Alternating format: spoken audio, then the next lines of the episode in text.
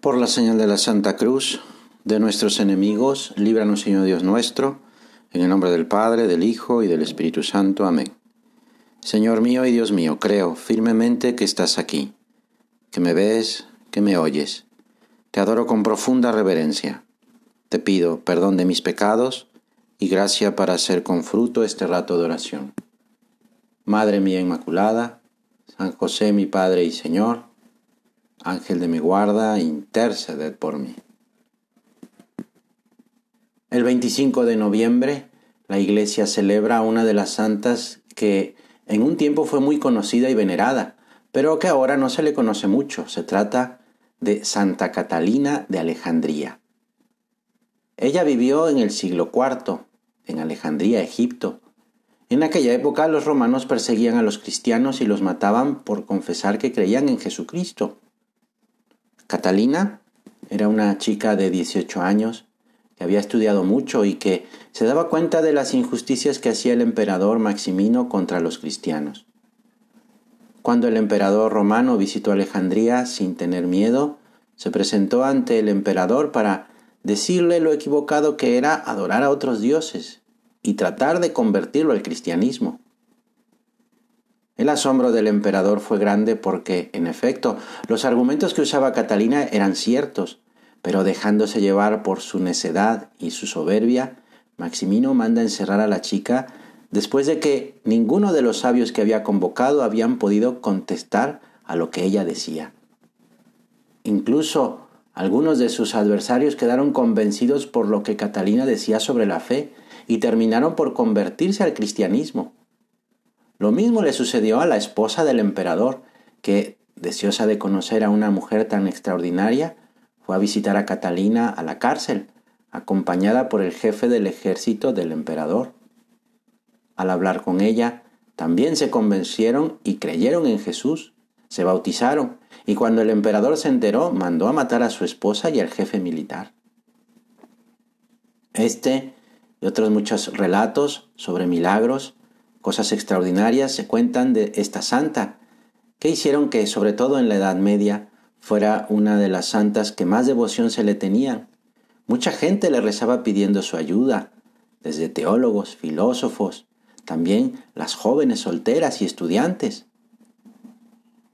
Seguramente ya habrás oído hablar de santidad y sabrás que Dios nos quiere santos.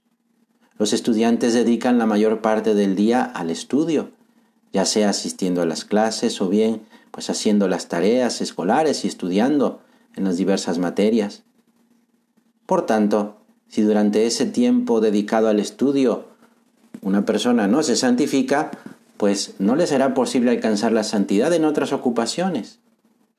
Sería tremendo la vida de un cristiano que pensase tener separada su vida de piedad del estudio y de sus otras actividades, la diversión, el descanso que realizarlas de espaldas a Dios.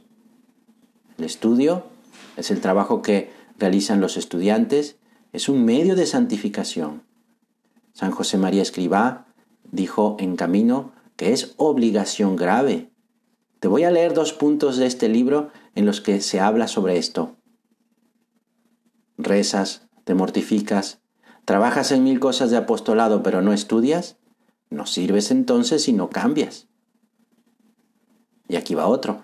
El estudio, la formación profesional que sea, es obligación grave para todos nosotros.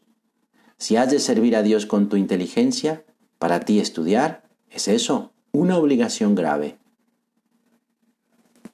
También decía Benedicto XVI en una homilía, el estudio es al mismo tiempo una oportunidad para avanzar por el camino de la fe, porque la inteligencia bien cultivada abre el corazón del ser humano a escuchar la voz de Dios, sabiendo así la importancia de la humildad.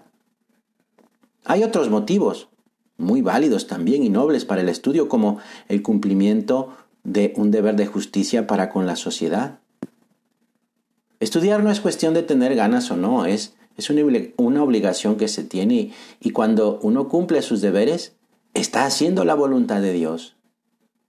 También con los estudios podemos ser útiles y servir a los demás, agradar y tener contentos pues a muchas personas. y sin olvidar en ningún momento que el estudio pues es un modo de adquirir virtudes.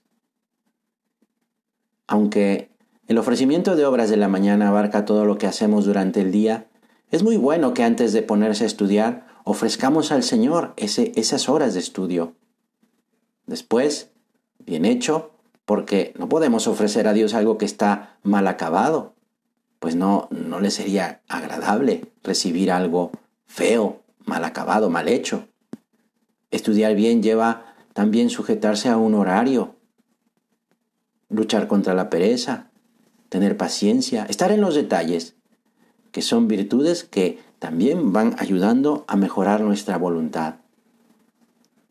La presencia de Dios ayuda mucho a santificarse con el estudio. Para tener presencia de Dios mientras estudia, es muy bueno poner un crucifijo o alguna estampa de la Virgen junto al libro, junto a la computadora, que facilita a mantener el trato con nuestro Señor y a estudiar con rectitud de intención.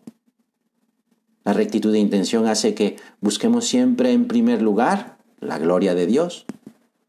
Esta búsqueda es muy importante no hay rectitud de intención si se estudia solo por motivos egoístas, por ambición de sobresalir o por el deseo de ser admirado o quedar bien. Por eso, pon en tu mesa de trabajo, en la habitación, en el celular, una imagen de Nuestra Señora y dirígele la mirada al comenzar tu trabajo, mientras la realizas y también al terminarla. Ella, nuestra Madre, te alcanzará, te lo aseguro, la fuerza para hacer de tu ocupación un diálogo amoroso con Dios. Santa María, asiento de la sabiduría, ayúdanos a santificarnos con el estudio para poder ser buenos servidores de tu Hijo Jesús y prestar un servicio lleno de caridad cristiana a nuestros semejantes y a toda la sociedad. Te doy gracias, Dios mío, por los buenos propósitos, afectos e inspiraciones que me has comunicado en este rato de oración. Te pido ayuda para ponerlos por obra. Madre mía Inmaculada, San José mi Padre y Señor, Ángel de mi guarda, interceded por mí.